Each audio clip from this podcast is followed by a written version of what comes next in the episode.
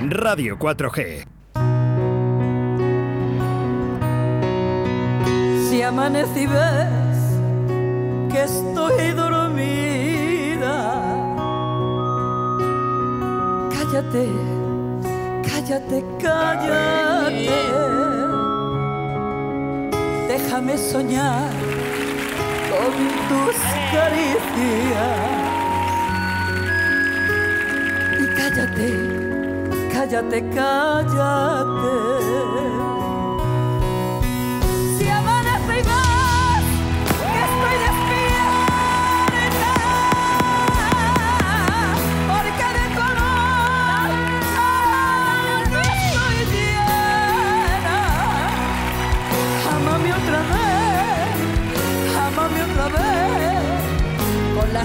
Y es que ya lo habíamos anunciado, a primera hora de la mañana iba a estar con nosotros Soledad Luna. Buenos días, Soledad. Buenos días, vayan buenos días con el si amanece, Dios mío. La de veces que me toca escucharla porque me la mandan como si para mí fuera una novedad. hay que entrar, hay que entrar fuertes, ¿eh? Por la mañana. Uy, para mí es un castigo porque como no me gusta ni verme ni oírme. Pero mira que siempre lo dices, pero, pero, pero ¿por qué? Pero, ¿por qué? Pues porque, a ver, supongo yo que es un problema psicológico, problema por ponerle una etiqueta, de que yo desde pequeña, como todo el mundo tenemos un referente, un ídolo, un muy claro lo que quiere ser, quería ser como Marisa de Triana. Entonces, como, como mi voz no se parece a la de Marisa de Triana, no me gusta. Yo cuando canto flamenco tengo un timbre agudo, entre otros, y cuando canto por Lole, la de Lole y Manuel, me dicen, ay, ¿qué te pareces a Lole? Cuando canto rancheras de la Durcal, ¿te pareces a Durcal? Cuando canto de la jurado, me dicen que parezco a la jurado, jolín, y nadie me dice que me parezco a Marifé, y para mí es una cruz. Hombre, Pero bueno, son tonterías que se tienen, ya sabes. Estaría, estaría bien, Soledad, que al final eh, también tengas tu propia identidad, ¿no? Que digas, no, no, es que esta es Soledad Luna, aunque hagas ese tipo de versiones. Ya, pero el problema es que, eh, mira, cuando yo empezaba, eh, lógicamente, mal que nos pese en las circunstancias actuales, todas queríamos ser pantoja, todas queríamos tener pelo largo, todas queríamos hacer ese paseillo tan único que solamente tiene ella en el escenario. El timbre de voz es muy muy común, digamos, sobre todo en Andalucía, porque en Andalucía das una patada a una piedra y salen pantojas del canto más pequeño. Pero eh, no sé, yo quería tener mi propia identidad, pero basada en algo que para, para mí siempre ha sido tan grande como es Marifé de Triana. Y digo es, porque con el legado que nos ha dejado para mí siempre estará presente. De los que me faltan, referentes míos, Marifé de Triana y Rocío Durcal siempre me han encantado. Por supuesto, la jurado, claro. Pero todos, en todos los trabajos, tenemos un referente que inevitablemente cuando ejecutamos nuestro trabajo similar a la persona que tenemos eh, como icono, siempre hay algo que se parece a ese referente que hemos tenido siempre, en cualquier profesión, en un jugador de fútbol, yo qué sé, pues en cualquier otro, otra profesión. Por lo menos ese es mi punto de vista. Y es que como yo he visto muchas artistas y he escuchado muchas artistas que se parecen a, los, a las que te he enumerado y no hay nadie que se parezca ni un poquito a Marifé de Triada, ay chico, pues cuando yo me escucho, y fíjate que tengo ocho discos, me hace una desilusión no tener ese referente porque tenga una pinceladita así que me parezca un poco, bueno, ya mm, procuro, procuro, aparte de porque la tengo como referente, como te digo, procuro tratar de hacer bien Mm, si no el timbre de voz, por lo menos la escenografía de a la hora de cantar una canción como puede ser una zambra, que generalmente son dramas, ¿no? Porque decían que a la única que la han etiquetado a Maricel Triana que de cada canción hacía una obra de teatro. De hecho, tenía una facilidad para llorar, para, para eh, transmitirte y llorar con ella. Yo, era, yo, yo llorado con ella, yo he cantado con ella, o sea, yo he reído con ella eh, me acuerdo hace muchos, muchos años, estuve viendo con unos amigos de Alcalá de Guadaira de Sevilla la caseta de feria, creo que era la primera vez que la veía. Pasó de llorar de, de María de la O a una canción muy movidita que se llama Mi vecina, que es una como un chascarrillo andaluz que cantaba a la vecina porque le gustaba el hijo y era muy graciosa y pasó del drama a la risa. Dios mío, qué, qué, qué montaña rusa de sentimientos tiene esta mujer en el escenario. Salí de allí y me dicen los amigos míos, ¿qué te ha parecido? Digo, ahora mismo aparece un médico y me dice, ¿te vas a morir? Digo, me muero tan feliz. O sea que para mí es tan grande Marifel Triana que el no parecerme a ella cantando me desilusiona, fíjate. Soledad. Que yo sé que esto es la primera vez que lo digo públicamente porque en Petit Comité lo he dicho, pero en, en Sí. una entrevista no. Pero, ese so- soy yo, bueno, soy yo, Soledad. Eh, te tengo que sacar algo más positivo que los demás. Bueno, no es que tú seas más positivo, es que, eh, bueno, tampoco quiero decir estoy harta, pero casi siempre son las mismas preguntas que ya vienen con la respuesta esta, porque yo es que si Dios quiere y no me muero este verano, mm, cumplo 40 años en el mundo de la música, las preguntas son casi siempre las mismas. Pues nada. Me da una rabia y, bueno, pues me alegro poder hablar de esto porque hacemos algo diferente, tomamos otro tipo de derroteros, hablando de básicamente de la profesión, pero con, con otro, otro dato más mío que, bueno, yo es que soy muy transparente, yo no tengo dobleces. Yo antes de decirte una mentira, a no ser que sea una mentira de enfermedad o de muerte, me parece tan absurdo que es verdad que aquello de que se inventó que la mentira tiene las, las patitas muy cortas. Entonces, yo esto que estoy contando es que forma parte de mi vida. Lo mismo que cuando yo eh, estoy en la discoteca Sheraton y son público fijo, digo, es que ya no sois ni el público y yo, somos un matrimonio que nos contamos cosas y nosotras, las personas que vivimos casi nómadas, un poquito, un tanto, tanto, tanto por ciento de nómadas, tenemos tantas experiencias, yo les cuento a la gente cosas mías de pequeña, de alguna experiencia y se lo pasan bomba. Porque si solamente me, me dedicara a cantar, la primera que se aburría era yo. Soledad, ha, ha sido un- es un punto muy fuerte para ti eh, en la sala Seratón, aquí en Valladolid. A ver, eh, ya no mirándolo desde el enfoque de la palabra discoteca, sino desde el enfoque eh, enlazado a título personal con el profesional. Es decir, cuando lo cogió Agustín, esa sala, que cuando yo le conocí era un crío y, y era el DJ que le había dejado el anterior dueño, pues eh, el que tenía de encargado, José Miguel, eh, habló con él y dijo, bueno, para despuntar tenemos que hacer algo diferente, con alguien que tenga gancho. Que yo te estoy hablando lo, la conversación que se tuvo en una comida que tuvimos, que me lo dijeron, pero que no sale de mí porque si no suena a ego narcisista que yo no tengo.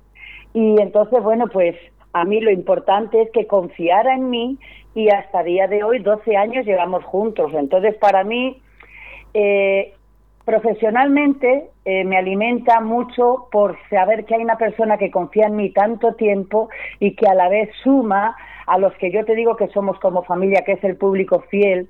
Entonces, si a eso le, le añades que, bueno, pues para mí es como una especie de nómina que yo tengo ahí eh, todos los domingos un trabajo que me permite tener un remanente pequeño, tampoco es una maravilla porque no soy Bueno, una gran estrella, pero- para tener mi sueldo fijo. Entonces, Claro, pero es- es ahí hay que- muchos condicionantes que a mí me favorecen y tengo que querer eh, decirlo sí o sí, claro. Que, que es muy complicado estar 12 años eh, durante todos los Sí. fines de semana dando Sí. ahí leña. Es, es muy complicado. Mira, nos llegan, eh, por cierto, nos llegan mensajes a través del 681-072297 para Soledad Luna. Escucha un momento, Anda. Buenos Vale. días, soy Agustín Torres de Discoteca Seraton.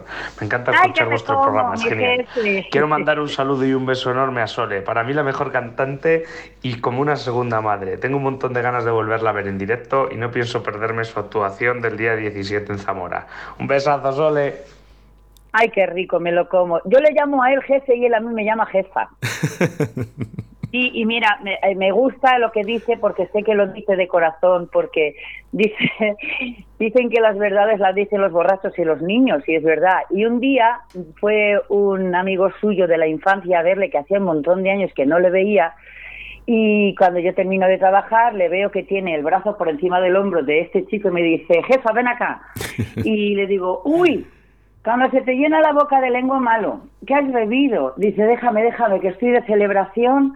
Dice, porque mira, este es un amigo mío de la infancia que es como un hermano mío, y dice, fulanito, no me acuerdo cómo se llamaba, dice, mira, y esta es mi segunda madre.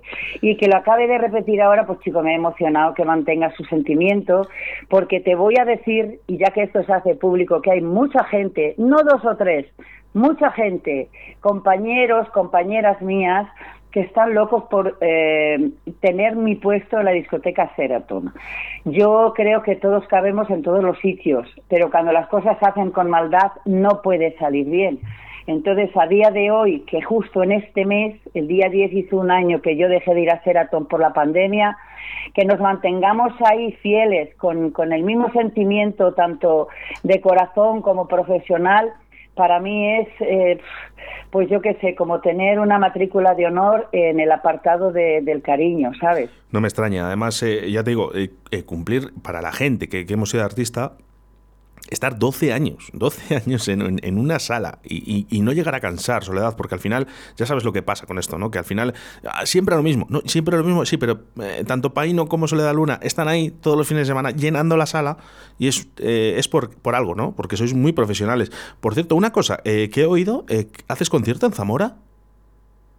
Sí, espera que te remato lo que ah, acabas de decir para no mezclar las churras con las merinas y te hablo del concierto. Mira, eh, yo siempre eh, he pensado que para cuando estás en un escenario te preparas con un guion determinado, porque ya sabes que yo hablo con la gente, les gasto bromas, eh, a alguno le digo que si quiere ser mi novio. Es decir, yo procuro que cuando salgo al escenario no sea Soledad una cantante y punto. No, yo procuro ser la amiga, la que me vean cercana, que cuando yo bajo del escenario se me acerquen, hay una foto, hay no sé qué, porque yo tengo compañeros que lo he visto, y una foto, no, no tengo ganas. Eh, ay, párate que quiero preguntarte, no, que tengo prisa.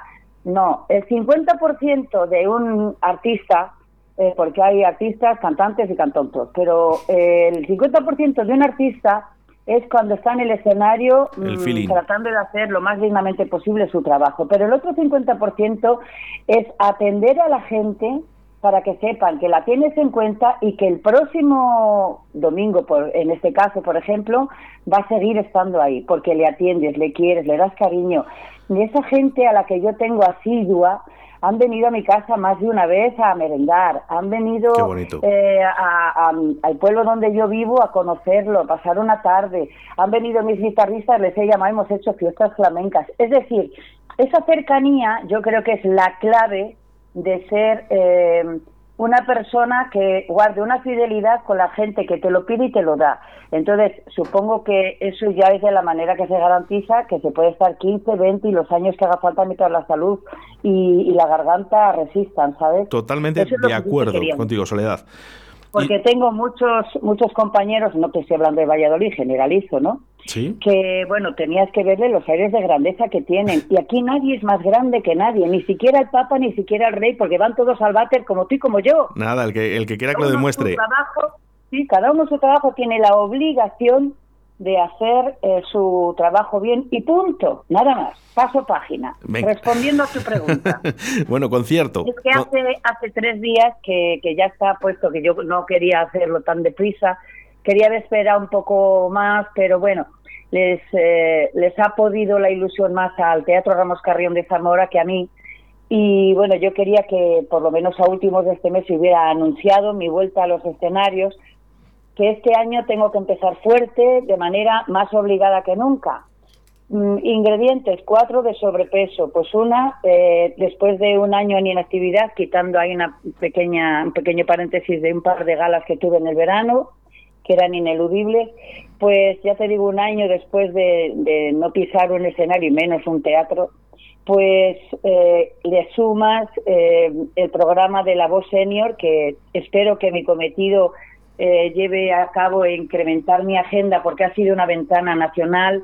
Sí, muy fuerte. Mucha gente que ya no se acordaba de mí, refrescarle la memoria, que sepa que estoy en inactivo y gracias a Dios muy dignamente, y a la gente que no me conociera que sepan que existo. Entonces espero que aunque ya ha pasado tiempo... Ahora, ahora, ahora hablamos, ahora hablamos de tu paso por, por la voz, eh, que yo creo que ha sido importante, pero quiero, sí que quiero hacer referencia a ese concierto. El, eh, ¿Qué día, qué día es? Te digo, te digo, entonces otro incremento, otro incremento más que añadimos, pues es que, como te dije antes, este año hago 40 años en la música y además por fin tuve eh, la varita mágica que me ha costado 20.000 euros de que alguien eh, me viera de verdad mi problema metabólico porque a mí me engordaba la comida en una foto, porque yo no podía mm, entender por qué cuanto menos comía más engordaba. Y ha sido para mí pues como una especie de milagro que el día 30 de este mes, hace seis meses, que me intervinieron, me hicieron cuatro operaciones en una, me han dejado un 20% de estómago, me quitaron tres hernias, una muy grande que ya me había absorbido intestino incluido, me han quitado dos metros y medio de intestino y eso a día de hoy, desde la primera vez que me pesó el cirujano, he bajado 35 kilos. Por lo tanto, al tener una nueva imagen, pues todos esos ingredientes eh, es obligación hacer las cosas bien y fuerte. ¿Cómo? Pues mira, eh, cada vez que se hace un concierto en un teatro que es mm, bastante distante a lo que es una actuación común o una actuación en cualquier pueblo, cualquier plaza, eh, se hace un registro legal de contrato en el que tienes que titular ese espectáculo o ese concierto. Y bueno, pues yo me he estado rompiendo la cabeza a ver qué hacía para que le gustase a todo el mundo y que no fuese un variado de canciones que no sabía qué título ponerle. Entonces he buscado una temática en la que yo ahora no quiero desvelar y, bueno, pues eh, que se lo encuentre la gente cuando vaya al teatro, porque se han empezado a vender las entradas hace tres días y ya llevamos casi 100 y hay un aforo de 170 personas. Eso casi 100 ayer, no lo sé. Bueno, ya. Eh, entonces, em, eh, no sabía qué título ponerle y le he puesto toreando canciones como podría haber puesto sorteando canciones. Pero va a ser un espectáculo muy bonito, que como no lo he hecho nunca, y me atrevo a decir espectáculo, no solo concierto, porque tengo unos cuantos amigos de la profesión que se están molestando en prepararme la puesta en escena muy bonita, tanto la decoración como las diapositivas, la voz en off de la presentación, de la de la segunda presentación, etcétera, etcétera. Están haciendo maravillas conmigo. Se han volcado conmigo como que esto tenía que ser, como quien dice, único, porque luego se va a hacer una grabación que sirva de, de carta de presentación con la que quiero llegar a más teatros de toda España. Hasta ahí te puedo leer el, día sí me lo puedes decir, porque la... Sí, sí, sí, bueno, ya es obligado, pero que además lo tengo que recalcar porque se ha publicado 17 de abril a las 7 de la tarde y resulta que la gente ha visto 17 y se han pensado que era este 17. Y alguna gente me ha dicho, es que el niño tiene colegio, es que mi niña no sé qué. Vamos a ver que es 17 de abril, sábado, a las 7 de la tarde en el Teatro Ramos Carrión de Zamora. Para ah. que la gente lo sepa. Apuntado, además quedará, quedará en el podcast. Y sobre todo, eh, muy orgullosa, ¿eh? ¿eh? Mujer zamorana. Sí. Hombre, quien reniega de sus raíces no me parece que sea buena persona, ¿no? Las raíces siempre son raíces. A mí me atira muchísimo, muchísimo siempre Andalucía.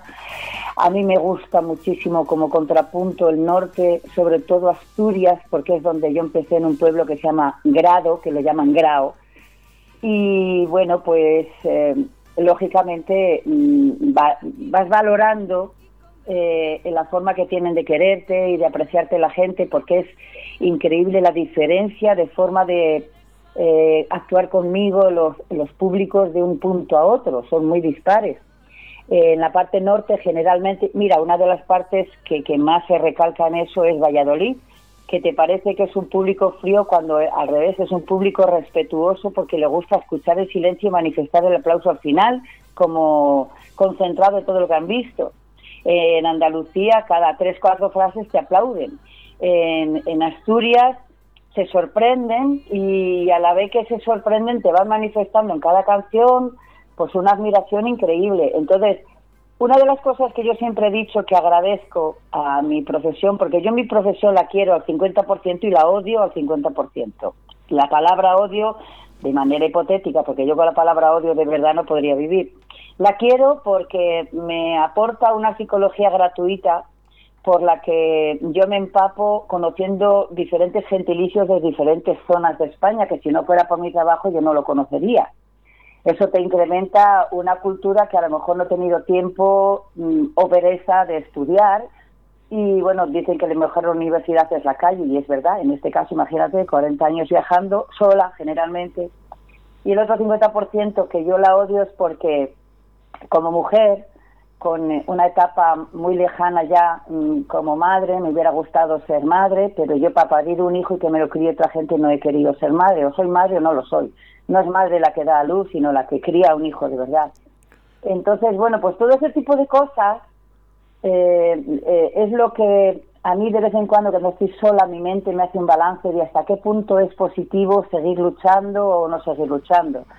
Pero cuando ya surge, como ahora, después de un año, porque he tenido una convalecencia mm, bastante mala, porque tú imagínate 35 kilos en seis meses, eh, bajas mucho de, físico, pero mentalmente me ha castigado mucho. Mi autoestima estaba por los suelos, he estado mm, que no quería hablar con nadie, no quería salir de casa, porque he tenido otro tipo de contratiempos de la convalecencia que es muy dura, pero ahora que ya empiezo a resurgir, ahora se, se vuelve otra vez a mi mente mm, la lucha de la ilusión, de toda esta gente que está, ay, venga, qué bien, ay, otra vez, qué bien, ay, con la gana que tengo de verte, todo eso, todo eso, de verdad, de verdad que merece la pena. Y espero el día 17 pues no sé, de tanto que he llorado este tiempo por la gente que he perdido, por la gente que está mal y por todo esto espero llorar el día 17 de emoción, de positividad, de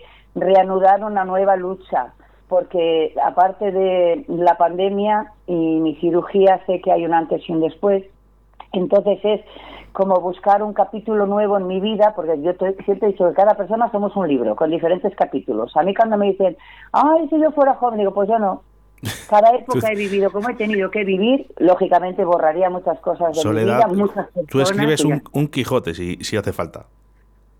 Me da pena cada vez que me llaman en alguna entrevista porque con una pregunta lleno el programa. Ya te das cuenta que yo tengo una verborrea tan fácil. vamos, vamos a hacer una cosa. Eh, quiero que la gente escuche a Soledad Luna con esta canción llamada Mujer Zamorana. Ole.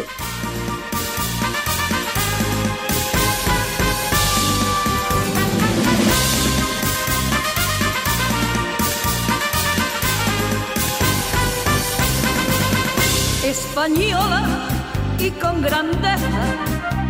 Zamora, la más soñada, tienes alma de princesa, bonita y apasionada, de belleza soberana, por el duelo bautizada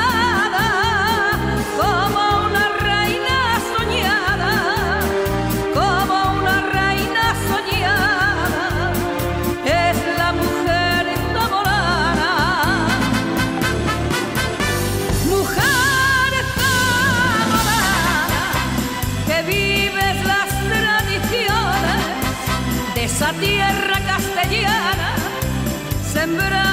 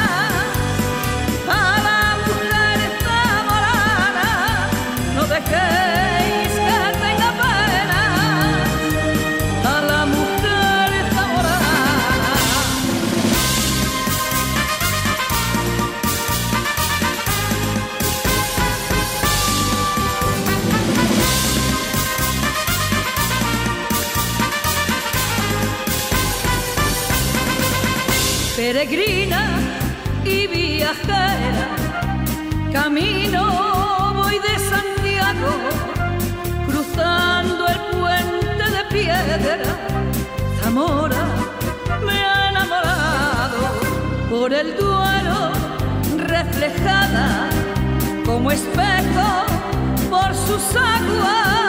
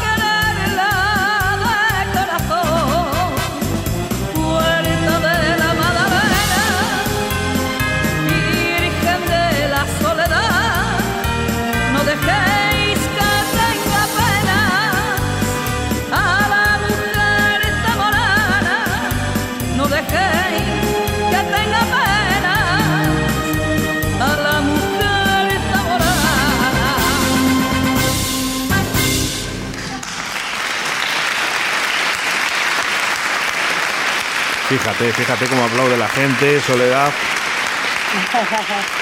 No se cansan además eh, para recibir a Soledad Luna en Radio 4G. Se echa de menos esto, ¿no? Pues sí, la verdad, mira, una de las cosas que no tienen descripción en esta vida, sobre todo en nuestro trabajo, es que mientras tú no vivas en una noche o tarde gloriosa eh, un aplauso de cariño y largo como surge a veces por, porque a la gente le ha gustado lo que has hecho, no se puede describir si tú no, propiamente no lo vives. El aplauso es un lenguaje muy singular. Qué bonito, un lenguaje muy singular, un aplauso. Me lo, me lo guardo, Soledad, esa frase. Ah, Yo ya sabes que hablo, hablo, mucho todos los días, entonces me, voy guardando frases, esa me la quedo. Eh, hacemos referencia a los mensajes que nos llegan a través del 681 07 2297 y dice, vaya voz, y ponen caras de sorprendidos como diciendo, vaya pedazo de voz Soledad Luna. Eh, más mensajes que nos llegan por aquí en forma de audio. Vamos con ello. Muy buenos días, Oscar. Lo primero, gracias por el programa. Y bueno, a esta pedazo de artista que tienes ahí, decirle que la echamos un montón de menos, yo y todo el equipo, que las ganas de verla no se nos quitan y que la deseo muchísimo éxito y ojalá que toda esta historia que ya para un año nos tiene separados, poco a poco se vaya disolviendo y podamos pronto disfrutarla. Un beso y gracias chicos. Esa es mi Nuria.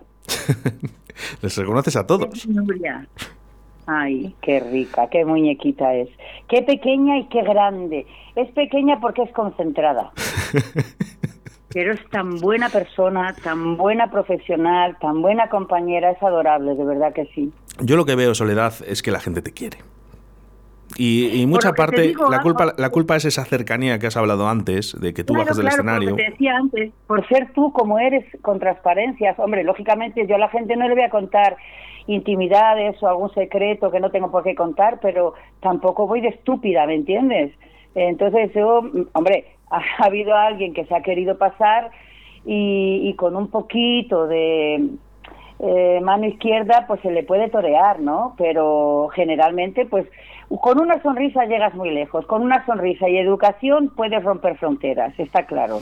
Soledad, tenemos que hablar. Apúntatelo también. Apunta, no, además estas entrevistas alguna vez me, las escucho otra vez, o sea que luego en el podcast. ¿Estás grabando? Sí, sí, la estoy grabando y, se subirá a nueve plataformas, o sea, en cuanto ponga Soledad Luna, eh, seguramente pues salga Radio 4G a tu lado y esta entrevista en el día de hoy. Eh, tenemos que hablar obligatoriamente, porque ese programa de la voz, pero yo creo que eh, más o menos un cuarto o media España ve, ve la voz y tú has salido ahí a demostrar quién era Soledad Luna. Mira, eh, nos faltarían días para poder hablar del programa, pero haciendo una síntesis, eh, lógicamente para mí no ha sido el primer concurso de mi vida. Por lo tanto, experiencia de lo que iba a pasar ya la tenía, la llevaba de antemano. Aparte de que empezó como un juego, porque a mí me llamaron mm, del programa, me dijeron que tenían interés en mí, y le dije a ti que te da mi número de teléfono, pues claro, yo con la edad que tengo estaba muy lejos de presentarme a un programa de concurso. Y me dijo, no, es que mm, me hablaron de ti, pero estuvimos mirando en el Facebook, nos ha encantado y queríamos que participaras y tal. Se lo dije a unos amigos y a unas amigas, y bueno, en forma de aventura nos fuimos hasta Madrid para hacer el casting primero hasta el punto de que yo me aposté con esas amigas que comimos en un restaurante chino detrás del hotel donde nos citaban para el casting, les cité a ellas para decirle, vamos a volver a comer aquí, pero lo voy a pagar yo porque me juego que no me van a elegir. Y ellas dijeron que sí, a día de hoy todavía les debo la comida o cena, pero son tan malas que quieren que les haga un mal. No era la primera vez que salías en tele, porque acuérdate de gente joven. Claro, entonces, eh, si yo con gente joven tenía 21 años y ya vi lo que pasó, pues imagínate después eh, con lo que se ha ido viendo en otro tipo de programas, incluido este, las injusticias que hay, porque yo he visto gente buenísima, no voy a hablar de mí, que dices, ¿cómo puede ser que echen a estos participantes y metan a esta otra que hasta ha desafinado? Que a los oídos incultos de la mayoría de la gente eso no llega, pero a los que estamos metidos en la música nos damos cuenta. Que yo creo que es echarse piedras a su propio tejado el mismo programa porque eh, cuando la gente se dé cuenta de que esto, este tipo de programas toman, toman al público como gente tonta, que, que son tontos, que son retrasados mentales, cuando te das cuenta de que está mal hecho porque la gente no alcanza a ver que entre bastidores o los entresijos del programa lo que tiene son unos, unos intereses creados mm, económicamente a ver cómo lo digo Soledad, para que pues que, no, no yo, yo, te estoy entendiendo y habrá gente que lo, lo, entienda lógicamente y habrá gente que no. Yo te voy a ayudar. Eh, yo mm, te voy a decir una cosa. nada es como antes. Nada es como antes, eh, Soledad. Ahora, ¿sabes lo que buscan? Etiquetas, eh, buscan fama, buscan audiencias y yo creo que les da igual.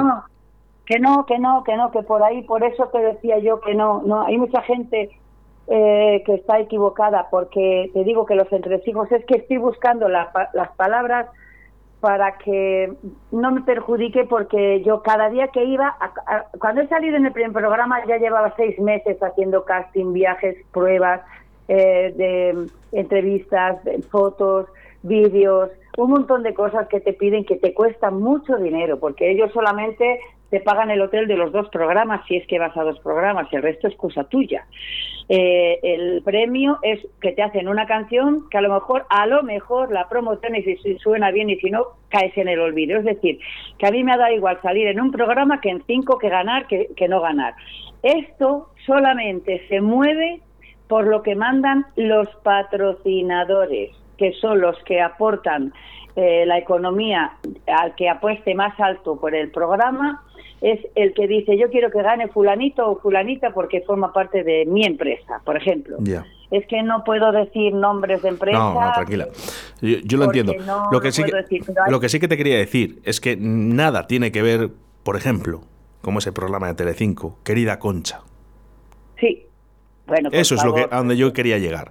Fíjate qué bonito, ¿no? Eh, no sé en qué año en qué año fue cuando estuviste con Querida Concha en Telecinco. Pues entre el 92 93 porque me pilló justo que haciendo esos programas que hice, creo que eran 15, em, eh, entre medias me casé estaba viviendo yo en Zaragoza, de hecho no tuve luna de miel en su momento porque me, estaba preparando la boda, porque no pensé que me llamaran para tantos programas.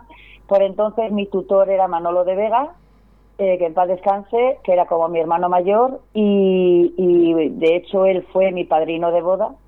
Y entonces, bueno, pues eh, era, eso sí que ha sido una experiencia que a mí me ha alimentado mucho a nivel de televisión donde yo he estado allí muchísimas horas sabiendo lo pesado que es grabar en televisión y por eso después cuando he tenido que hacer otro tipo de programas, pues para mí era pan comido, porque luego en el canal de Castilla y León hace muchos años hice treinta y tantos, cuarenta, no sé cuántos, muchísimos programas con Esmeralda Marugán, que la adoro, y, bueno, pues eh, todo eso ha sido una maravilla, pero aquel programa de Concha Velasco que en principio hacíamos unas rondas de chistes y que nos rodeaban un ballet de chicas bailando tipo salsa.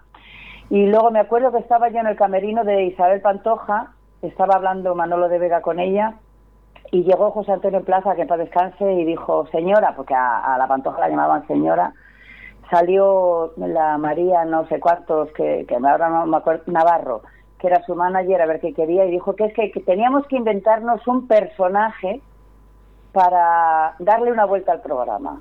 Entonces Manolo de Vega siempre se le dio muy bien como plato fuerte de chistes hacer de gitanos, porque lo demás era contar chistes y ya está.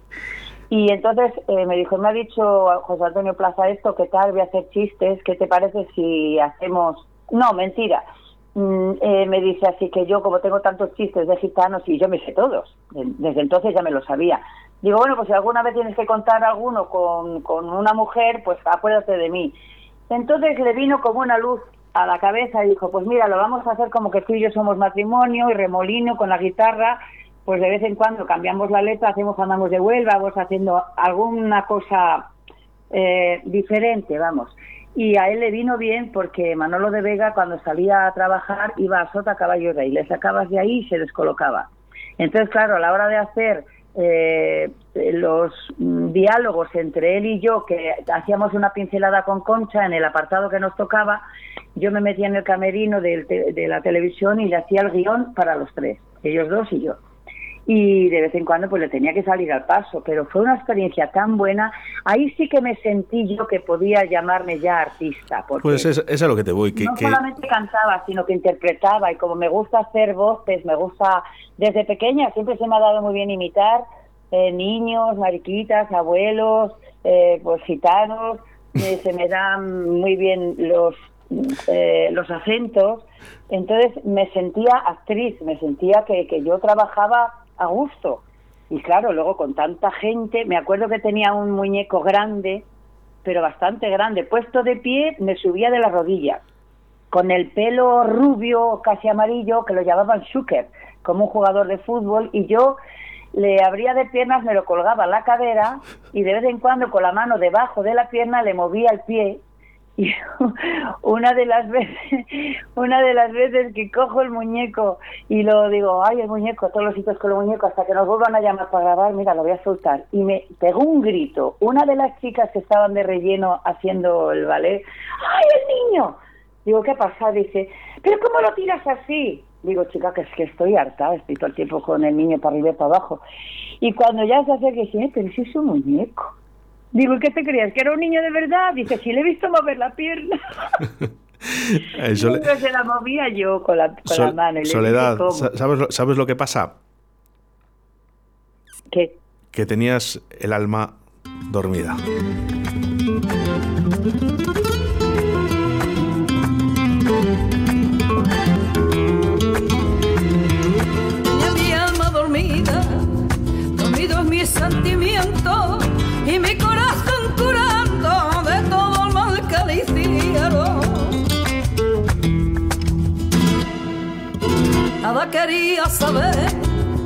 Del mundo donde vivía,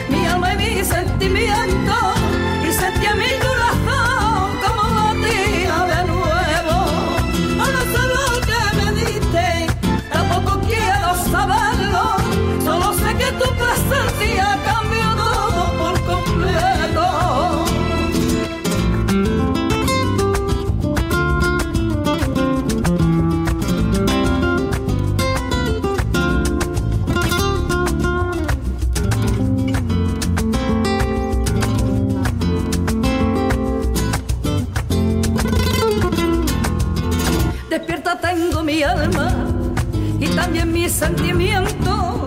Bendita sea la hora y bendita que la encuentro. Estoy tan llena de ti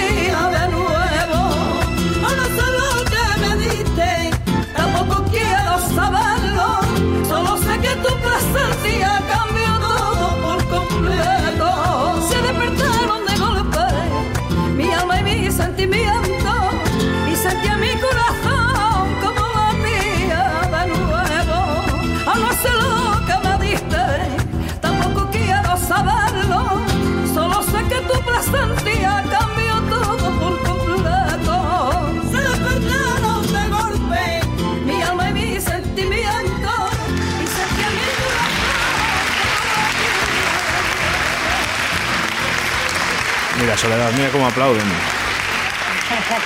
Que tiene la gente ganas de verte. ¿Cómo haces eso de los aplausos? Que no sé dónde estáis. ¿Eh? ¿Que ¿Cómo haces eso de los aplausos? Que no sé dónde estáis. Pues que tengo aquí la- lo- los fans, Soledad, eh, tus fans de, de aquí de Radio 4G, pues todos aquí aplaudiendo, les hemos grabado y aquí en un momento ¿Pero dado... ¿de ¿Dónde estáis ubicados? Ah, como en- nosotros estamos como en Arroyo... Zamora, Eso es, nosotros estamos en Arroyo de la Encomienda. Ah, en la- ¡Ay, madre! El, eh, el ayuntamiento más rico de Valladolid en multas. Multas. Bueno, ya se lo dirás a Arbelio. a ver qué dice. Si es verdad. No, bueno, pues nada. eh, se vive muy bien, muy bien. eh, no te voy a engañar. Soledad, eh, dime, un capricho antes de salir al escenario. Una manía que tú tengas. Uy, con una no me puedo quedar. A ver, hijo, Bueno, que yo soy una o dos. Acuario, soy acuario de horóscopo y como buena acuario, lamentablemente soy supersticiosa. Digo lamentablemente porque dicen que la superstición solo afecta a los que creemos en ella y yo quiero evitarlo y no puedo. Pero manías, pues mira, lo dije en el programa de la tele y también lo preguntaban. eh, yo no lo había echado cuenta de una manera o de otra, o de un lado o de otro, hasta que leí una entrevista de Zaila Durcal, en la que decía que su madre, Rocío Durcal, cada vez que iba a salir al escenario, hacía todo empezando por la parte izquierda. Es decir, el zapato primero izquierdo, pendiente primero izquierdo, maquillaje primero el ojo izquierdo, etcétera, etcétera. Entonces, por ejemplo, eso es una manía eh, que para la gente será absurda, pero que yo si no lo hago no me parece igual. Me tengo que presionar eh, antes de salir a trabajar, me encomiendo mucho a los que tengo ahí arriba, pero siempre, siempre, siempre al motor de mi vida hasta que me muera, que, que ha sido, es y será mi padre, porque mi papá era mi, mi papá, mi mamá, mi hermano, mi, mi todo, y lo perdí muy joven. Tenía 51 años él cuando yo tenía 17 y eh, los años que llevo sin él, eh, que son 47, todavía a día de hoy le sigo echando de menos como el primer día. Entonces, son más que manías, necesidades maniáticas. Para mí ya se, se convierten en necesidad. Otra manía, pues bueno, que no entiendo por qué la gente va a un espectáculo X en el que se habla o se canta y se lo toman como si fueras un aparato y no te consideran persona. Entonces ya no es manía. Es decirles que por favor, para mantener una educación no se necesita tener una determinada edad, sino que en cualquier edad se puede aprender a ser educado. Y si vas a un sitio en el que no te va a gustar mucho, pues o vuelve otro día que no esté una persona trabajando, o en ese momento mantente un poco alejado para no estorbar y molestar. Y yo eso, que la gente lo considera, ¿qué maniática tiene de llamar la atención a la gente? Ahora ya a estas alturas ya dejé de coger manía, porque mm, yo, lamentablemente, trabajando, procuro hacer lo mejor posible mi papel, pero esa manía eh, que llama a la gente para mí es un dolor que yo sufro porque a lo mejor yo en el momento en que paso entre la gente para llegar al escenario no lo escucho, pero mi- hay gente mía que sí, y a mi paso dicen aquí viene la hipopótamo, aquí viene la elefante, con lo gorda que esta vez si se cae nos reímos, etcétera, etcétera, y todo esto que la gente lo considera manía para mí es un dolor muy grande. A ver ahora que tengo tantos kilos menos, ¿a quién me comparan? Ahora Estás, est- est- estupenda, está- estás estupenda ahora, Soledad. Oye, Claro, el único. Antes, antes de acabar, eh, sí que me gustaría, eh, para los nervios, eh, ¿hay algo?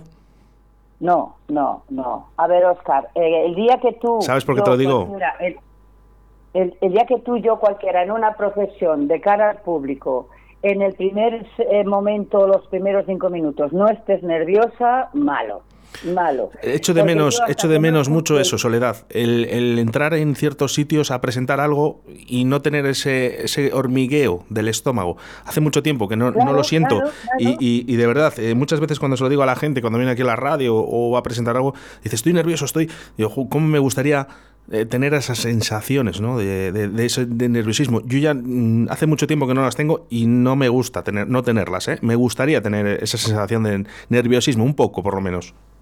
Bueno, pero si tú estás en un sitio cerrado que en el que solo estás tú con dos, tres compañeros, no es lo mismo que estar en un sitio de escaparate que hay muchísimas personas que la Diana eres tú. Nada, mejor, mejor, me gusta. Cuanto más gente, Claro, pues, más me gusta. claro que sí, pero yo siempre he dicho que hasta que no pasan los primeros cinco minutos o llega el primer aplauso, porque Sí. yo no me estoy centrando en el público asiduo, en el público que de años me, me sigue. Sino en públicos nuevos. Cuando me ha tocado ir a una ciudad nueva, a una plaza nueva, pues yo lo paso fatal. Y ahora, claro, a partir de ahora que ya me da más confianza mi estado físico, porque lamentablemente antes prevalecía mi estado físico a todo lo demás de cara a la gente, porque tú no sabes lo que es estar, por ejemplo, pues ponerte un ejemplo, una pincelada corta en el casino de Calahorra hace muchos años trabajando con un variedades, una revista que se llevaba entonces, la revista de Music Hall, eh, pues imagínate, salió el ballet y luego salió una super BD, que ya sabes que la super BD, pues imagínate los cuerpazos que tienen. Como el que tiene Soledad Luna ahora. Sí, más o menos. Igualito. Ya he dicho que me voy a hacer BD, ahora me estoy haciendo la tanga. Entonces ahora salgo yo y le escuché a una, que había un grupo de mujeres solas en la primera fila, y en todos los grupos siempre hay una que le gusta destacar, y aquí la gallito del corral eh, lo oyó todo el mundo, ¡Hala, qué gorda! Bueno. Y yo, pues en ese momento quería que se hubiera abierto el suelo y me hubiera tragado la tierra, pero bueno, pues yo cuando terminé de cantar, mm, felicité las fiestas, tal, y dije, ¿y vosotras dónde tenéis los maridos? Y dice, esta, la que llevaba la voz cantante de todas, por ahí andan. Porque la zona de La Rioja son muy de ir a los toros, muy de beber y tal, las mujeres por un lado, los hombres por otro. Y le digo a ella, directamente. ¿Y el tuyo dónde está? Y dice, por ahí anda. Digo, seguro que con una tan gorda como yo porque le gusta más que tú. Muy bien contestado. Yo dice la de al lado, le da con el codo y dice, te ha oído. no pasa nada, no pasa nada. Cuando se hace, cuando se hace así con esa naturalidad, no pasa nada. ¿eh? O sea que. Ya, claro, hay que sufrirlo. Soledad, eh, para, para, acabar, porque es que eh, sí me gustaría hacer referencia a esto, ¿vale? cuando te digo lo de los nervios, es porque ciertos periódicos, ¿vale? exponieron, expusieron. Expusieron. Expusieron en, en los periódicos que los nervios juegan una mala pasada a Soledad Luna, que se queda a las puertas de de, la final de la voz senior, por ejemplo. No, no, y a mí, mira, yo, quería hacer referencia, claro, quería hacer referencia a eso, Soledad.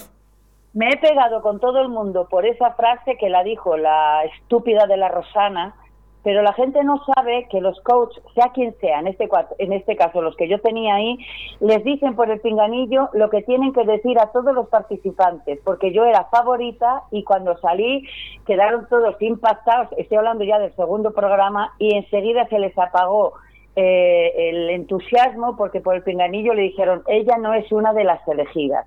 Y entonces les dan cinco o seis frases que se tienen que agarrar a ellas para justificar porque a ese o esa participante, en este caso fui yo, porque ya me contarás si en el primer programa, que es cuando hay que estar nerviosa, monté la que monté, porque además se emitieron ocho minutos y yo estuve en plató 17, ¿vale? Eso por una parte, cortaron muchísimo. Y, por la, y la segunda parte, en el segundo programa, voy a estar más mmm, nerviosa que en el primero, con mis 40 años en la música. ¿Cómo es la gente tan retrógrada? Pues... Y el que lo haya publicado es porque se le ocurrió decir algo que justificara el por qué no me habían pasado a la semifinal. Pero como comprenderás, con la cantidad de cosas que yo tenía en mi contra, entre ellas los temas que yo canté no los quería cantar, yo quería de Maricé, no me dejaron. Y la mayoría de las preguntas que me hacían en las entrevistas, que me han hecho infinidad de entrevistas que ahí no han salido, vienen con la respuesta, te obligan a decir la respuesta. Cuando yo iba a salir en el primer programa, antes de que abrieran las puertas del plató, me viene uno con una cámara. Oye, frótate las manos, lo juro por lo más sagrado de mi vida, que es mi papá. Frótate las manos, digo, ¿por qué? Dice, porque tienes que decir que estás nerviosa. Digo, ¿y si no lo estoy? Ya, pero tienes que hacerlo porque lo hacen todos. Mira cómo sabía, mira cómo sabía yo, eh, Soledad, que te, tenía que hacer esta pregunta, porque me daba a mí que esto algo de falso tenía. Soledad, tenemos que ir acabando. Eh, sí que me gustaría, ya teniendo aquí que estás en directo, eh, vamos a acabar con la canción que se llama Me gusta salir al campo de Soledad Luna. y sí que me gustaría que tú misma la presentaras para despedirnos en el día de hoy, en esta entrevista fabulosa de Soledad Luna.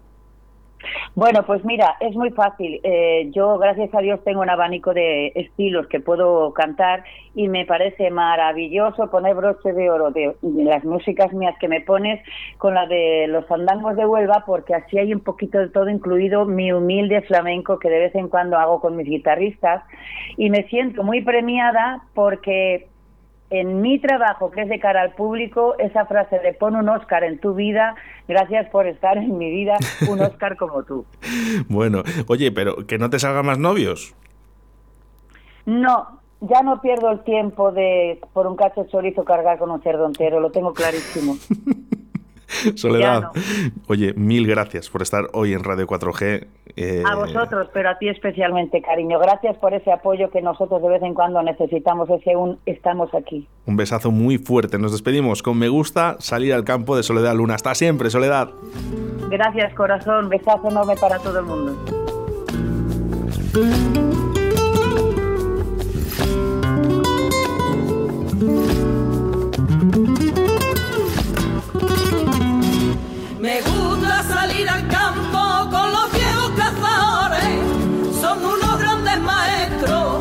Además unos señores.